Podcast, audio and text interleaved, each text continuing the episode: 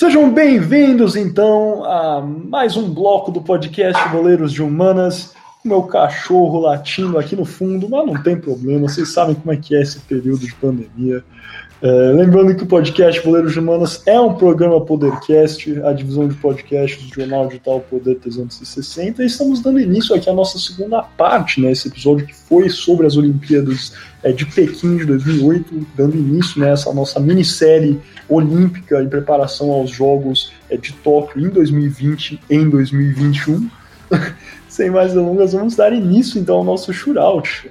Como sempre, vamos ter aquelas rápidas perguntas e respostas e vamos ver quem se sai melhor.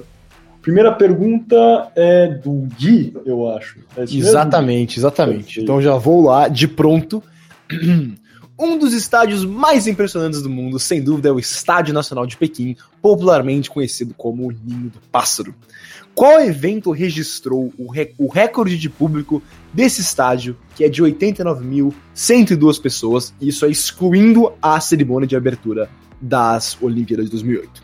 Opção A seria Argentina contra a Nigéria na final do torneio de futebol das Olimpíadas de 2008. Opção B, Argentina contra Brasil, a semifinal do torneio de futebol das Olimpíadas de 2008, ou Argentina contra Brasil pelo Super Clássico das Américas de 2014. Sem roubar, pessoal, qual é a resposta? Vou primeiro com o Franco. Eu falei várias mutadas, né? mutado aqui. Problemas pandêmicos. É, vamos lá. Cara, eu sinceramente acho que pelo crescimento recente do, do futebol chinês, eu acho que o Argentina e Brasil no Super Clássico das Américas de 2014 é o que tem o maior potencial para ser a resposta correta. Então eu vou de C e não mudo a minha resposta. Não adianta nem tentar. Muito bem, está seguro então? Passo agora a bola para o Miguel. Qual é a resposta, Miguel? Tenso, complexo isso aí. Eu não quero colocar a mesma do Franco, eu realmente não pesquisei. Eu não vou colocar uma coisa que real, é, faz sentido esse racional dele. Eu acho que ele deve ter colado conhecendo esse cara aí.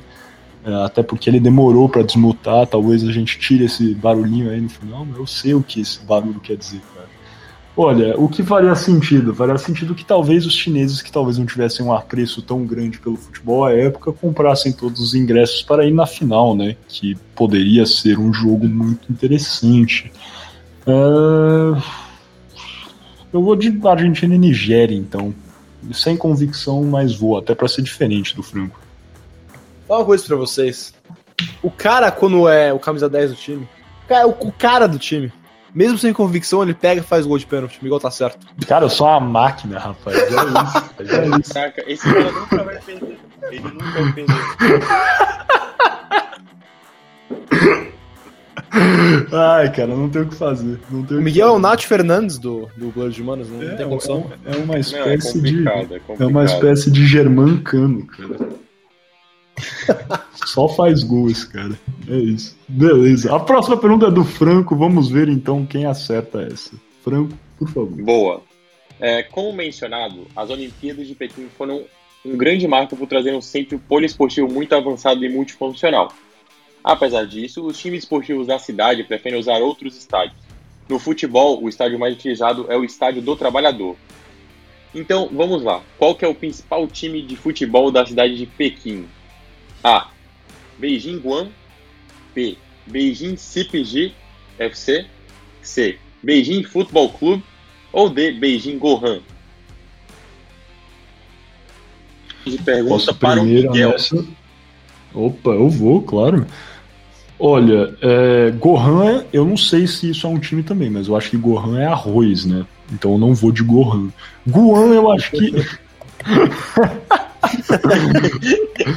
eu acho que o, o Beijing SIPG não é um time de verdade, se não me engano, esse é o Xangai, não é isso? SIPG, que é a equipe que inclusive jogava o Aloysio Boi Bandido.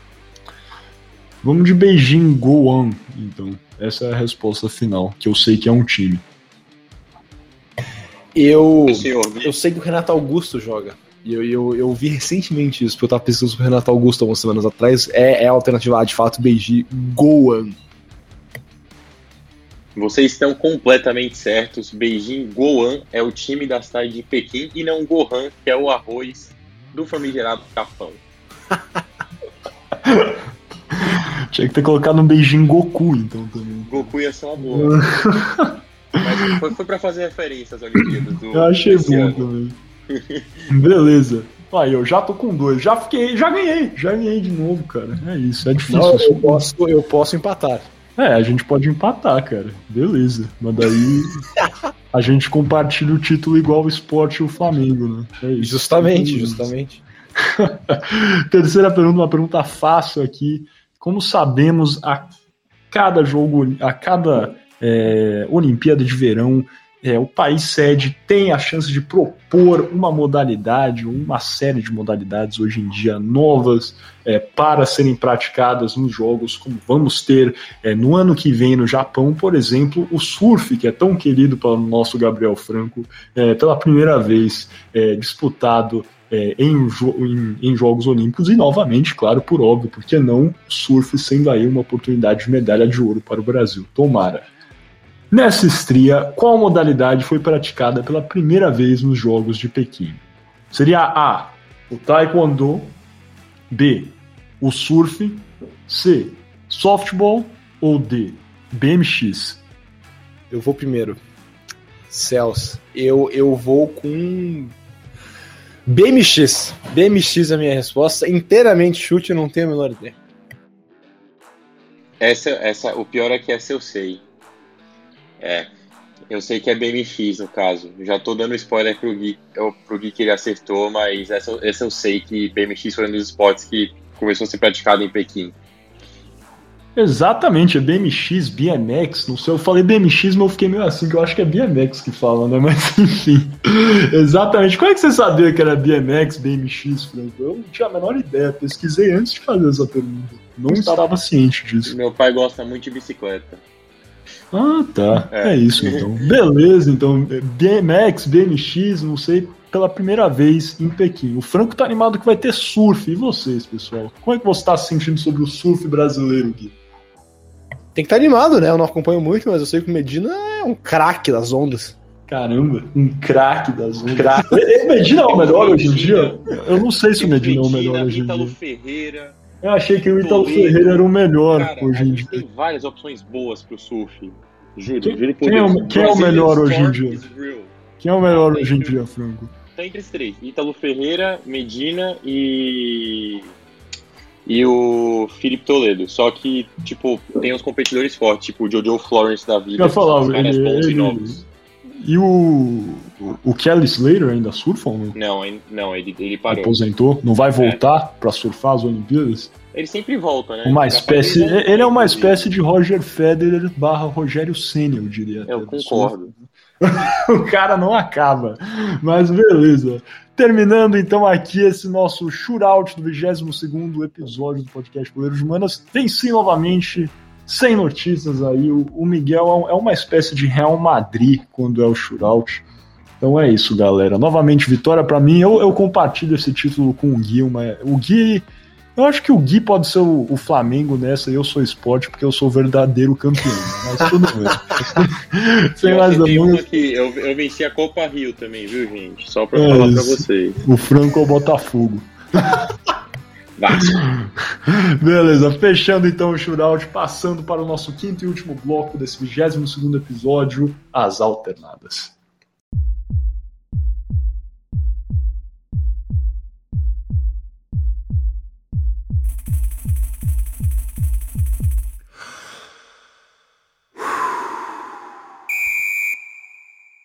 Sejam bem-vindos novamente aqui ao podcast Boleiros de Humanas. Humanas. Boleiros de Humanas é um programa Podercast, a divisão de podcasts do jornal digital Poder 360. Vamos ter umas alternadas rápidas aqui hoje e vai ser justamente no tópico que eu comecei a falar um pouquinho nas, é, no arremate, né, o nosso terceiro bloco, fazendo aí esse eterno retorno do mesmo cíclico, bem filosofia realmente oriental aqui.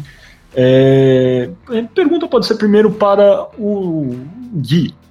O que vocês acham realmente desse conceito de mudança, sempre mudarmos as sedes desses mega eventos, seja Copa do Mundo, é, Olimpíadas, Copa América, Eurocopa. Seria talvez um sistema mais interessante adotar algo semelhante ao que é, teríamos na Eurocopa, conforme ela havia sido planejada no início, né, de termos é, diversas sedes no continente europeu e daí não precisando, né, óbvio, claro, sempre terá o um investimento em transporte, é, outros serviços, mas será que talvez não seria mais interessante fazer talvez um sistema semelhante a isso ou um sistema com uma sede fixa, por exemplo, em Atenas, construir aí, né, é, o complexo olímpico que sempre seria realizado lá, algo semelhante talvez ao campeonato mundial é, de clubes, né, onde hum, agora volta e meia temos é, diferentes sedes, mas por vários e vários anos sempre era realizado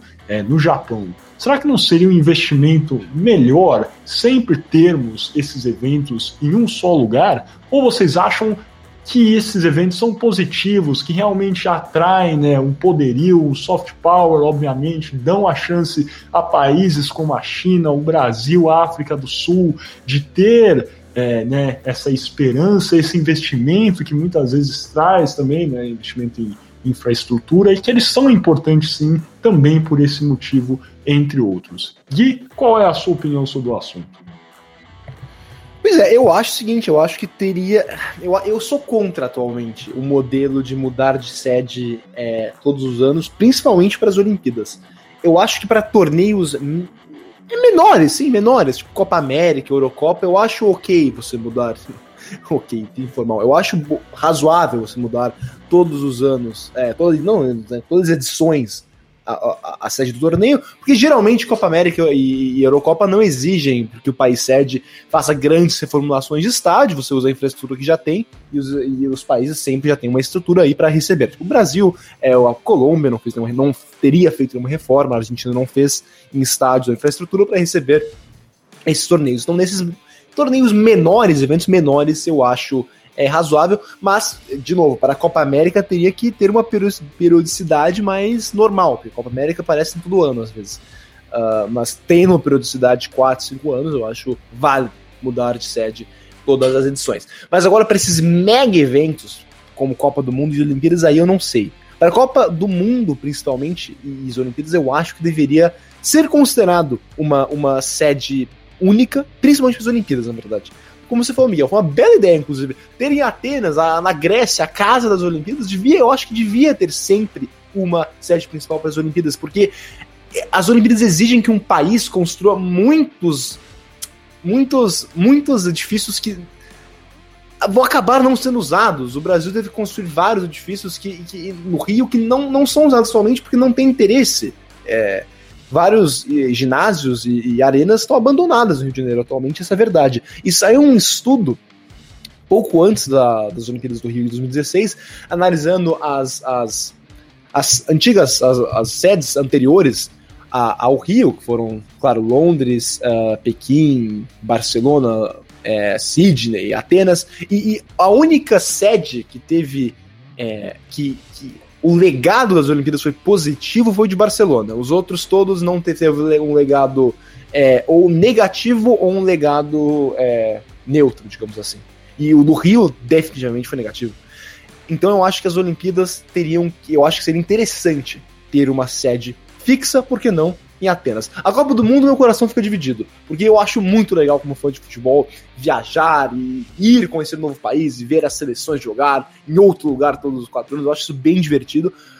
Uh, mas eu não sei o quão inteligente é países como uh, o próprio Brasil. A gente sempre volta nessa discussão. O Brasil construiu arenas em lugares que não precisava ter construído. E, e o Qatar está fazendo arenas absurdas num país em que eu acho que o futebol não é. Na verdade, eu sei. No Qatar, o futebol não é o esporte mais popular. A Rússia também gastou milhões fazendo essas arenas e, e eu não sou nenhum especialista na Rússia, mas eu imagino que as arenas enormes feitas em cidades pequenas para o padrão Rússia não foram muito inteligentes, que nem não foi muito inteligente fazer uma arena enorme em Cuiabá ou em Manaus, ou até em Brasília. É, então, na Copa do Mundo, como um torcedor, eu acho o máximo você ter é, sedes mudando em 4 4 anos, mas como é, um, um, cidadão racional, eu não sei o quão inteligente é, principalmente porque a FIFA exige um número absurdo de estádios que eu acho que é inteiramente desnecessário e poderia ser mais barato. Se pudesse baratear a construção de o que requer ser sede para a Copa do Mundo, eu apoiaria continuar sendo 4 4 anos, é, sedes diferentes, se não, eu acho que tem que rever esse conceito. Perfeito, mesma pergunta para o nosso querido publicitário Gabriel Franco. Franco, o que você acha dessa questão? É inteligente termos uma sede fixa para esses eventos? Ou seria interessante termos, né, continuar com essa mudança, modificação de sede sempre por N questões aí, algumas que o Gui já apresentou? Bom, é... eu acho que existem alguns pontos que são totalmente relevantes quando a gente fala desse assunto. O primeiro deles é questão de logística. Para a Eurocopa é muito mais tranquilo você conseguir realizar em diversos estádios quando você consegue transferir as, de as delegações com maior facilidade. Quando você pega, por exemplo, um exemplo clássico, a Copa do Mundo no Brasil, muitas vezes um time jogava no Rio de Janeiro e tinha que viajar para Manaus, que é uma viagem demorada de avião. Sendo que muitas vezes você, você na, na, na Eurocopa, você pode jogar em Londres e em menos de seis horas você já está é, na, já, já tá em Paris quase. Lógico, eu usei um. Eu tô chutando aqui, não, não, não sei necessariamente quanto tempo demora para fazer o percurso é, Londres-Paris, mas é só um exemplo. Você tem é, viagens muito mais curtas e um caminho muito mais inteligente. Então eu acho que desse jeito funciona. É, mas assim, sobre modificações de sede, eu sou um pouco contra, porque eu sou extremamente a favor da mobilização do país. É inegável que até 2014, até 2016, meados de 2016, o Brasil ainda teve uma, um certo avanço econômico, uma certa quantidade é, e uma certa geração de emprego muito boa devido à Copa do Mundo. Eu vou, eu vou dar uma de em cima do muro, vou concordar com o Gui, que eu acho que eles têm muito gastos desnecessários, que a gente. que, que eu acho que as delegações, as confederações, é, as federações, elas têm que rever esses gastos por exemplo, não precisa de tanto estádio assim para fazer Copa do Mundo. Você precisa necessariamente de um centro olímpico de última geração para poder realizar é, uma Olimpíada, sendo que depois esse centro vai ficar é, inutilizável. Tem algumas questões que, que precisam ser revistas, mas eu gosto muito pela sensação do, de pertencimento da população do lugar. Ah, o maior exemplo é a Copa do Mundo e as Olimpíadas de 2016, é a Olimpíada no Rio, Copa do Mundo no Brasil, que, cara, a gente vê uma mobilização populacional muito grande a favor é, desses eventos. As pessoas elas extremamente animadas e o esporte extremamente em alta. Eu acho que essa mudança ela engrandece e ela traz um pouco da paixão do esporte, porque é diferente realmente quando você realiza em sedes é, alternadas. Se fosse todo ano no mesmo lugar, ia ser algo repetitivo e o ser humano ele necessariamente é repulso a repetições. Então, depois de um tempo ia ficar chato, a pessoa não ia mais gostar de ver. É, então, eu acho super positiva a mudança, apesar dos, dos custos, dos gastos desnecessários que as federações e confederações fazem com que os países tenham esses gastos. Essa é a minha opinião. Para mim, tem que trocar sim. Olha, eu discordo que mega eventos têm que modificar as suas sedes. Eu acho que o sistema de sede única é o mais interessante por algumas razões. Com certeza, e aí é inegável que investimento em áreas provocadas né, por esses grandes eventos, como infraestruturas, é, infraestrutura, né, transporte, isso tudo vem com Copa do Mundo, vem com é, Olimpíada, mas eu acho que a questão primordial é que é, é, é inadmissível que o, países, governos, de, talvez de países em desenvolvimento, permaneçam inertes quanto a investimento nessas áreas para que isso ocorra. É, é, não é razoável, o Gui usou essa palavra, razoável, acho que é um acerto, não é razoável esperar que, por exemplo, a África do Sul, até mesmo o Brasil, construa aí 12 estádios, acho que construímos para a Copa do Mundo, em lugares, por exemplo, como Cuiabá, tudo bem, o Cuiabá agora está na primeira divisão brasileira, inclusive passando por maus bocados nesses últimos tempos administrativos, mas eu, eu acho que, que esse investimento, essa criação de empregos pode ainda ocorrer nesse modelo keynesiano de investimento em infraestrutura, de construção é, de estradas, de melhorias em transporte, mas também teríamos investimentos consideráveis em outras áreas. Eu lembro quando tinha aqueles protestos, não vai ter Copa, etc. Eu quero hospital, não quero estádio, etc. Eu não acho que é simplesmente isso, mas tem um fundo de razão, com certeza, porque por mais que a gente crie empregos assim, a gente criará empregos de outras formas, tendo esse investimento em infraestrutura. Eu acho que essa rotatividade é, econômica estatal é importante sim, mas eu acho que talvez o, o, a sobra desses mega eventos não é positivo, não é algo necessário, porque acabam realmente sendo verdadeiros elefantes brancos. Pensa o que era o Mané Garrincha, né? Gui e eu vivemos por muito tempo em Brasília, sabemos que o futebol brasiliense não é o mais forte e né, eu tô falando brasiliense aqui, não é só a equipe do brasiliense que é de Brasília, o brasiliense o gentílico para a cidade de Brasília. É, nós sabemos que, que, querendo ou não, a chance do Mané Garrincha ter outro mega evento é somente quando equipes, por exemplo, do Rio de Janeiro vão jogar lá, quando temos uma Supercopa brasileira lá, né?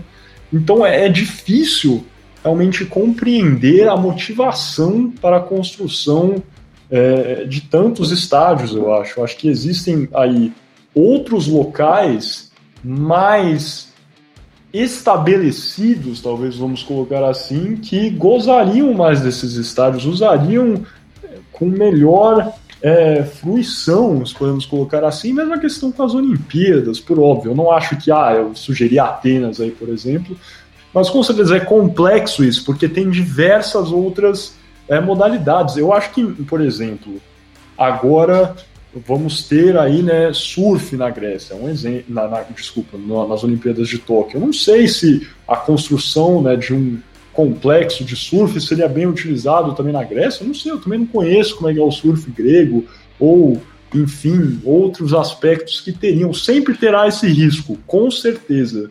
Só que eu acho que criando um sistema fixo, o auxílio à manutenção poderá ser ainda mais efetivo, que ao diminuir a quantidade de mãos, de autoridades, de pessoas que têm interesses econômicos nesses aspectos, a gente também consegue criar é, intenções e, e, órgãos de controle de corrupção e outros aspectos que nem tocamos aqui direito, que são muito proeminentes nessas situações. Né? A gente acompanhou de perto o que aconteceu em algumas construções de estádios no Brasil, superfaturação, isso aí né, é, é, é o mais comum, essa é a verdade. Então eu acho que talvez e eu falo isso de coração cortado porque eu sou um grande torcedor de futebol, gosto muito de esporte, é a opção mais correta escolher uma sede fixa para esses mega eventos. Por mais que eu não queira exatamente isso como torcedor, é, como o Gui falou, a única opção razoável nesse assunto para mim.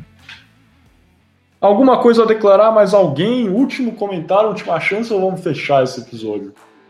Por mim, a gente pode fechar, cara. É, entende seus pontos, não concordo, mas por mim a gente pode fechar. Entendo totalmente o lado de vocês. Por mim, tudo bem, podemos fechar por agora. O episódio está um pouco longo, vamos, vamos fechar por hoje. Perfeito, então, então vamos fechar esse 22 episódio do podcast Boleiro de Humanas, iniciando aqui essa nossa minissérie sobre as Olimpíadas, né, em preparação aí para os Jogos Olímpicos de Tóquio.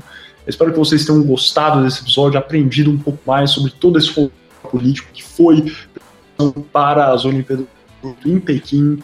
Como sempre, convido vocês para informações, é, é, mais realmente sobre os Jogos Olímpicos. Também convido vocês a comentarem, compartilharem, criticarem, se for necessário, aí o nosso podcast. Como sempre, estamos aqui procurando a ajuda de vocês para crescerem, para melhorarmos o nosso produto, a qualidade do podcast. É, muito obrigado pela sua audiência e até a próxima.